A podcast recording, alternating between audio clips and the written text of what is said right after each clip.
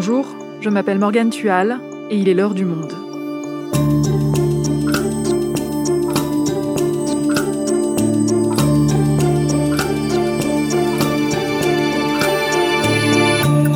Aujourd'hui, qui est Volodymyr Zelensky? Jusqu'ici, le président ukrainien était assez peu connu en dehors de son pays.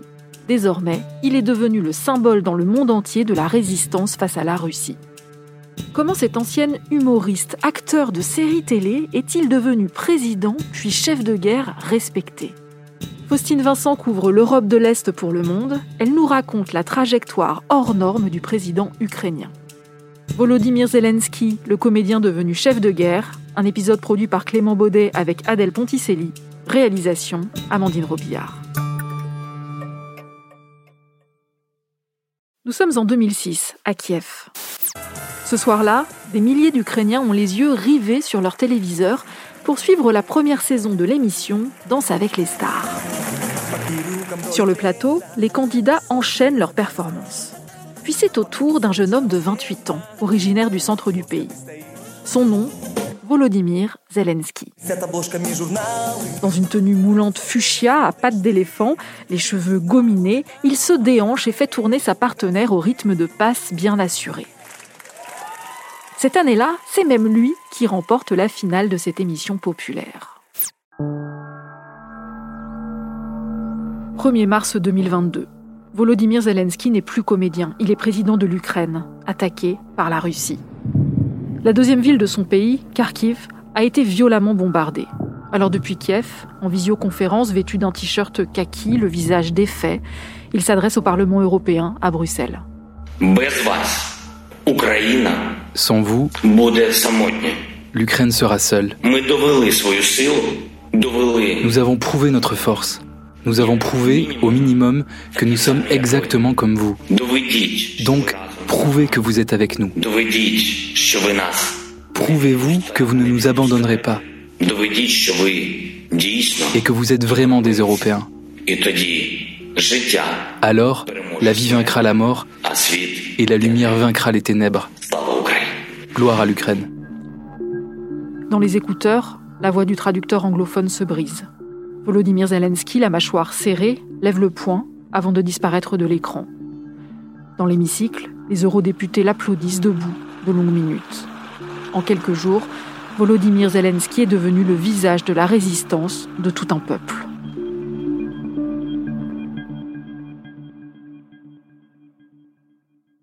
Pour commencer, Faustine, on va remonter un peu le temps pour raconter le parcours de cet homme.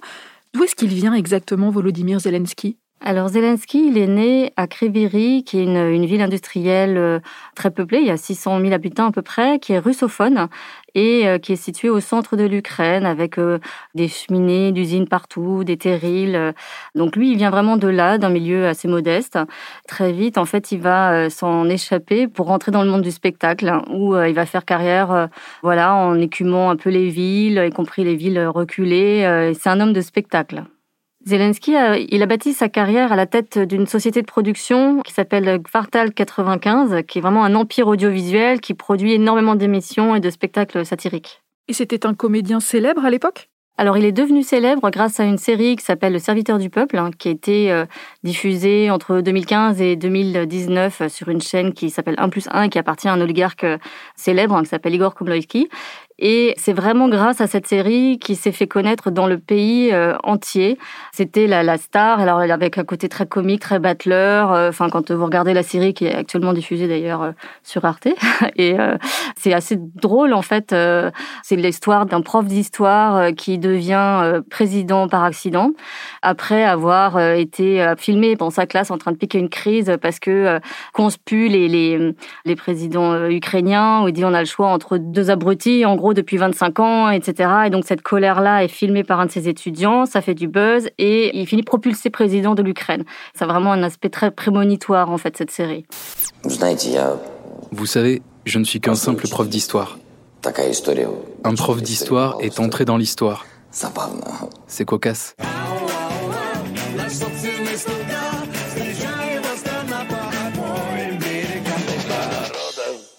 Donc Volodymyr Zelensky, comédien célèbre pour avoir incarné un prof d'histoire propulsé président de la République, décide véritablement de devenir candidat. C'est un peu la réalité qui rattrape la fiction. Qu'est-ce qui le pousse à se lancer en politique exactement? Eh ben c'est pas très clair. Ça ressemble un peu à une blague, la façon dont il se présente. Euh, c'est le soir du Nouvel An 2018. Il est en bras de chemise devant un, sapin de Noël et donc euh, il annonce qu'il se présente avec son parti qu'il appelle de la même manière que euh, la série qu'il a rendue célèbre, Serviteur du peuple. Ça prend et ça prend si bien que il est élu quatre mois plus tard avec un score énorme, 73% des suffrages et dans la foulée, il va aussi remporter la majorité absolue au, au Parlement. Ce score en fait, c'est du jamais vu euh, jusqu'à présent en Ukraine. Donc il avait vraiment toutes les clés en main pour mener à bien euh, son programme. Et comment expliquer sa victoire? Parce que c'était quand même un novice en politique. Oui, il avait absolument aucune expérience euh, ni politique ni militaire. Donc c'est vraiment ça qui est intéressant quand on voit la situation dans laquelle il est. Mais en tout cas, les, deux promesses phares qui l'ont fait élire, c'est la lutte contre la corruption et la paix dans le Donbass, où la, la guerre sévit depuis 2014, qui a déjà fait plus de 14 000 victimes.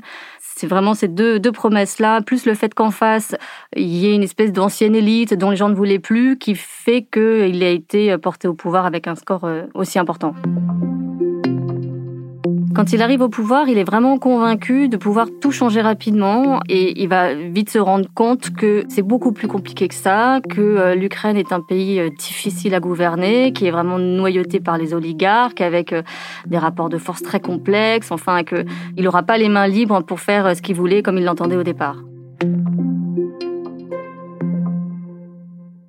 Volodymyr Zelensky arrive donc au pouvoir en Ukraine en 2019. Comment se passe son mandat? Au début, ça se passe très bien. Il mène des réformes euh, tous azimuts avec son équipe euh, pour lutter contre la corruption. Euh, ils mettent en place des institutions, etc. Et ils en font tellement que le, le, le gouvernement il gagne un surnom, c'est le turbo-régime. Et puis, au bout de un an, il y a une rupture parce qu'il va licencier tous les réformateurs et les remplacer par des nouveaux qui sont considérés comme des amateurs. Et on lui reproche beaucoup son inexpérience. Il encaisse les premières critiques, ce qu'il vit très mal parce que c'est un ancien acteur euh, qui est très habitué aux éloges et qu'il vit très mal en fait ce genre de critiques. Et il s'entoure d'une garde rapprochée euh, de fidèles en fait, des gens qui sont fidèles en privilégiant la loyauté à la compétence. Selon le site d'investigation ukrainien euh, BIOS, le gouvernement est composé d'une trentaine de personnes qui sont liées à sa société de production et à sa famille aujourd'hui, euh, y compris avec des gens qui sont au sein de l'agence de renseignement de la défense qui est chargée de surveiller les activités de troupes russes. J'avais rencontré l'un de ses anciens collaborateurs de la première équipe qui disait euh, c'est un type bien, mais il comprend rien, quoi. Il croit qu'on peut résoudre les problèmes en claquant des doigts, et en fait, c'est beaucoup plus compliqué que ça. Est-ce qu'il parvient à faire changer les choses en Ukraine comme il l'avait promis? Pas comme il l'avait promis, mais il y a quand même des choses qu'il arrive à faire, et notamment il a réussi à supprimer la petite corruption qui était vraiment endémique en Ukraine. Par contre, il continue de se heurter à la, grande, celle des oligarques notamment, et puis à leur influence, qui avec ces hommes d'affaires qui contrôlent des pans entiers de l'économie ukrainienne et qui noyotent même l'institution judiciaire. Donc c'est extrêmement difficile de lutter contre eux. La population, du coup, qui était pleine d'espoir vis-à-vis de ce président, a peu à peu déchanté. Alors, euh, il y a un effet de tassement classique, euh, puisqu'il était parti de très haut, mais en trois ans, Zelensky a vu vraiment sa popularité s'effondrer pour atteindre 23%, là, jusqu'avant la guerre. Il y a une autre raison pour laquelle Zelensky euh, perd beaucoup en popularité, c'est qu'il ne parvient pas à faire la paix dans le Donbass. Et c'est aussi l'une des raisons pour lesquelles il y a cette désillusion des électeurs, parce que il avait promis cette paix qui n'est pas arrivée. Parce que concrètement, quelle est à ce moment-là sa position vis-à-vis de la Russie? Sa position vis-à-vis de la Russie, c'est de se dire je veux pas le désigner comme un agresseur parce que je veux pouvoir négocier avec. Donc pendant longtemps, euh, il a il a pas utilisé ce vocable-là alors que son prédécesseur Poroshenko lui était vraiment sans aucune ambiguïté à ce sujet.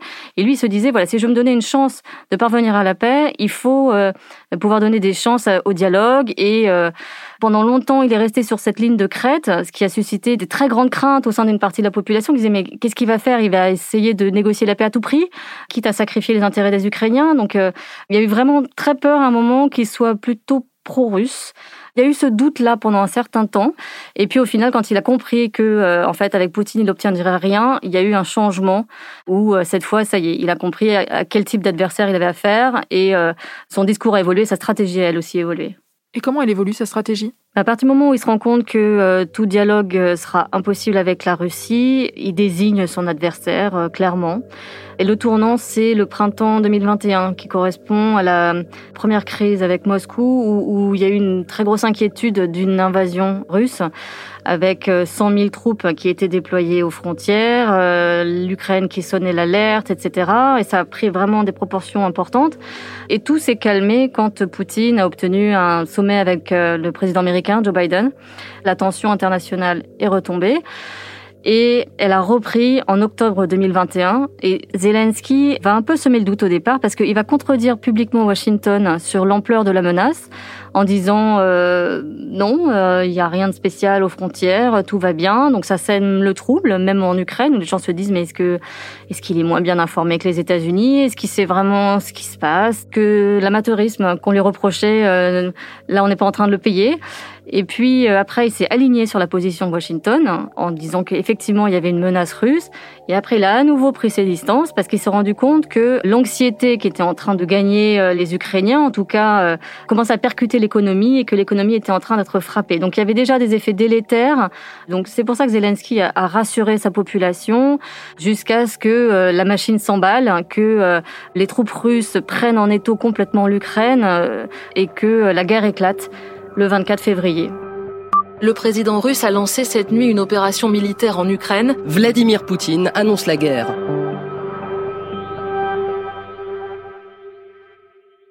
L'Ukraine est donc attaquée. Comment réagit Volodymyr Zelensky?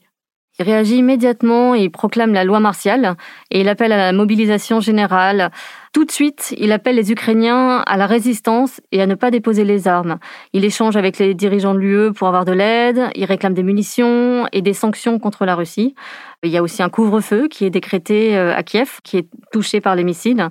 Et selon des sources militaires occidentales, l'armée russe a l'intention de décapiter le gouvernement ukrainien et d'installer à la place un gouvernement fantoche favorable à Moscou. On peut donc comprendre que Moscou vise directement le président ukrainien. Oui, Zelensky est vraiment la cible numéro un du Kremlin et sa famille euh, la cible numéro deux puisque c'est un, il est marié avec deux enfants. Et manifestement, il semble y avoir une vraie chasse à l'homme. Selon le quotidien britannique euh, The Times, il y a 400 mercenaires du groupe Wagner qui seraient aujourd'hui déployés euh, dans le pays pour assassiner Zelensky, ce qu'une source française de haut niveau a aussi euh, évoqué. Avec cette opération militaire, en fait, Poutine dit vouloir démilitariser et dénazifier l'Ukraine. Et Poutine, lui, euh, qualifie euh, le, gouvernement de néo-nazi et de drogué. Le Kremlin accuse donc l'Ukraine d'être gouvernée par des néo-nazis et des drogués. Comment faut-il comprendre ça? Alors c'est pas nouveau, c'est vraiment au cœur de la propagande russe qui consiste à faire passer euh, le peuple ukrainien comme les otages d'un gouvernement qui serait effectivement des néo-nazis, ce qui est constitutif de cette propagande depuis des années. C'est d'autant plus absurde que euh, Volodymyr Zelensky est juif, non pratiquant, mais juif. Alors, ce dont il parle très peu, ben, par ailleurs, euh, il le met jamais en avant, il considère que ça relève de sa vie privée. Mais là, euh, quand on a ça en tête, on, on voit à quel point là, il y a un renversement total de la réalité. Enfin, à quel point la Russie, qui réécrit l'histoire, le fait là aussi à nouveau. Et Zelensky, lui, a essayé de s'en défendre dans son discours quelques heures avant l'offensive russe, parce qu'il savait très bien ce que c'était que cette... Enfin, il connaît très bien la, la, la propagande russe à ce sujet, donc il s'est adressé au peuple russe en russe. Я знаю, что это мое обращение не покажет по российскому телевидению. Où il l'avait dit, euh, et comment je pourrais être un nazi euh, Dites ça à mon grand-père, il a traversé toute la guerre dans l'infanterie de l'armée soviétique, en faisant référence à la Seconde Guerre mondiale. On assiste donc aussi à une guerre de l'information dans laquelle Volodymyr Zelensky se défend bien aussi, si je comprends bien. Oui, parce que la Russie assaille euh, les Ukrainiens de fausses informations et euh, font notamment courir euh, le, la rumeur selon laquelle il aurait fui Kiev, ou à l'étranger, ou à Lviv, qui est plus à l'ouest. Et du coup, Zelensky contre-attaque en faisant des vidéos dans lesquelles il se filme en plein cœur de la capitale. Il fait notamment cette vidéo qui est déjà devenue célèbre, où il, est, il se filme en plein cœur de Kiev la nuit avec son équipe rapprochée, pour expliquer que tout le monde est là et qu'ils ils sont là pour défendre le pays. Bonsoir tout le monde. Le chef de faction est ici, le chef du bureau du président est ici, le premier ministre Schmigal est ici, Podoliak est ici, Le président est là. Nous sommes tous ici. Nos militaires sont ici, les citoyens de la société sont ici, nous sommes tous ici, défendant notre indépendance, notre pays, et cela le restera. Gloire à ceux qui nous défendent. Gloire à celles qui nous défendent. Le lendemain, le, 26 février, il publie aussi une autre vidéo sur son compte Twitter, euh, Instagram et, Facebook, c'est vraiment sur tous les réseaux sociaux, où il se filme à bout de bras et il est seul dans les rues de Kiev. Bonjour à tous mes compatriotes ukrainiens. Il y a beaucoup de fausses informations sur Internet en ce moment, disant que je demande à notre armée de déposer les armes et qu'une évacuation est en cours. Eh bien, je suis là. On ne va pas déposer les armes et on va défendre notre pays parce que la vérité est notre arme.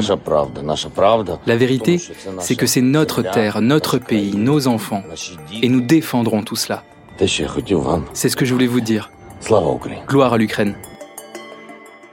Et depuis le, début de l'offensive, il multiplie ces messages-là avec un côté assez euh, décontracté euh, qui contraste très fortement avec le style de Vladimir Poutine, qui est vraiment aux antipodes, avec un homme très froid, qui terrorise tout le monde. Là, c'est exactement l'inverse, avec un homme euh, moderne, chaleureux, qui est dans son élément, parce que c'est un homme de spectacle qui manie très bien les, les moyens de communication et qui manie très bien l'image. Et comme c'est la cible numéro un, il n'y a pas de possibilité de l'exfiltrer? Il y en aurait, euh, certainement. En tout cas, les États-Unis euh, lui ont proposé de l'évacuer et il a refusé en disant euh, j'ai besoin de munitions, pas d'un taxi. Donc l'objectif, c'est vraiment de montrer qu'il reste aux côtés du peuple ukrainien et qu'il se bat face à la Russie.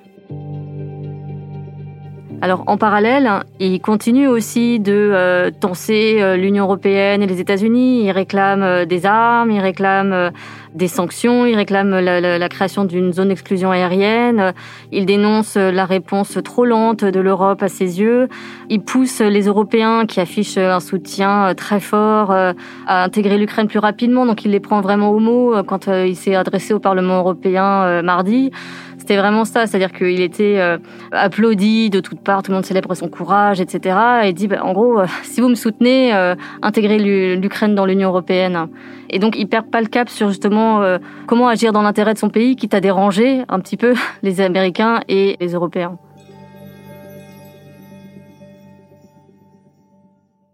Et comment les dirigeants des pays alliés considèrent Volodymyr Zelensky? Il y a encore euh, trois mois ou un peu plus, euh, il, il pensait qu'il n'était pas forcément capé euh, pour faire face à la Russie. et le, le regard s'est transformé ces dernières semaines et encore plus ces derniers jours hein, de façon radicale, où il incarne aujourd'hui vraiment la résistance du peuple ukrainien. C'est devenu le symbole de cette résistance-là. Il fait figure de héros. Il est salué comme tel, hein, que ce soit à l'étranger. Et ce qui est plus intéressant encore, c'est en Ukraine, parce que c'était euh, pas forcément le cas. Il y avait, euh, comme on l'a évoqué tout à l'heure, beaucoup de critiques quand même euh, vis-à-vis de lui. Il y avait une majorité d'Ukrainiens qui pensaient qu'il ferait pas un bon chef de guerre hein, avant la guerre et qui lui faisaient pas confiance. Et aujourd'hui, c'est radicalement différent. Il y a 90% des Ukrainiens qui le soutiennent. Donc c'est un vrai plébiscite. Moi, je me suis entretenue avec des, des Ukrainiens qui sont là actuellement réfugiés dans des abris anti-bombes, qui sont euh, à l'étranger, qui combattent et qui célèbrent son courage et, sa détermination et ses positions, alors même qu'ils n'avaient pas voté pour lui. Il inspire d'autant plus le respect qu'on voit qu'il y a vraiment un rapport de force qui est parfaitement inégal entre la Russie et l'Ukraine. C'est un pays qui est euh, qui a l'arme nucléaire. Donc euh, Zelensky aujourd'hui, il paraît minuscule face à la puissance de la Russie. Et pour autant, voilà, il reste, il reste là et, et il tient son pays. Donc il y a vraiment un avant et un après cette invasion russe. Quelques jours ont suffi à faire de lui un héros et à tailler sa légende. C'est-à-dire qu'on ne sait pas comment tout ça va se terminer. Mais en tout cas, euh, ça reste déjà dans l'histoire. Merci Faustine. Merci.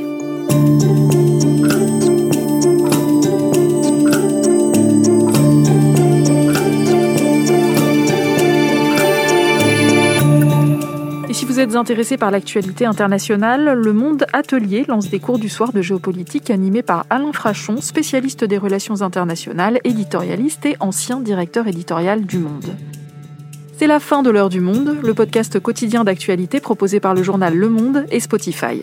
Pour ne rater aucun épisode, vous pouvez vous abonner gratuitement au podcast sur Spotify ou nous retrouver chaque jour sur le site et l'application lemonde.fr. Si vous avez des remarques, des suggestions ou des critiques, n'hésitez pas à nous envoyer un email l'heure du monde L'heure du monde est publiée tous les matins du lundi au vendredi. On se retrouve donc très vite. À bientôt.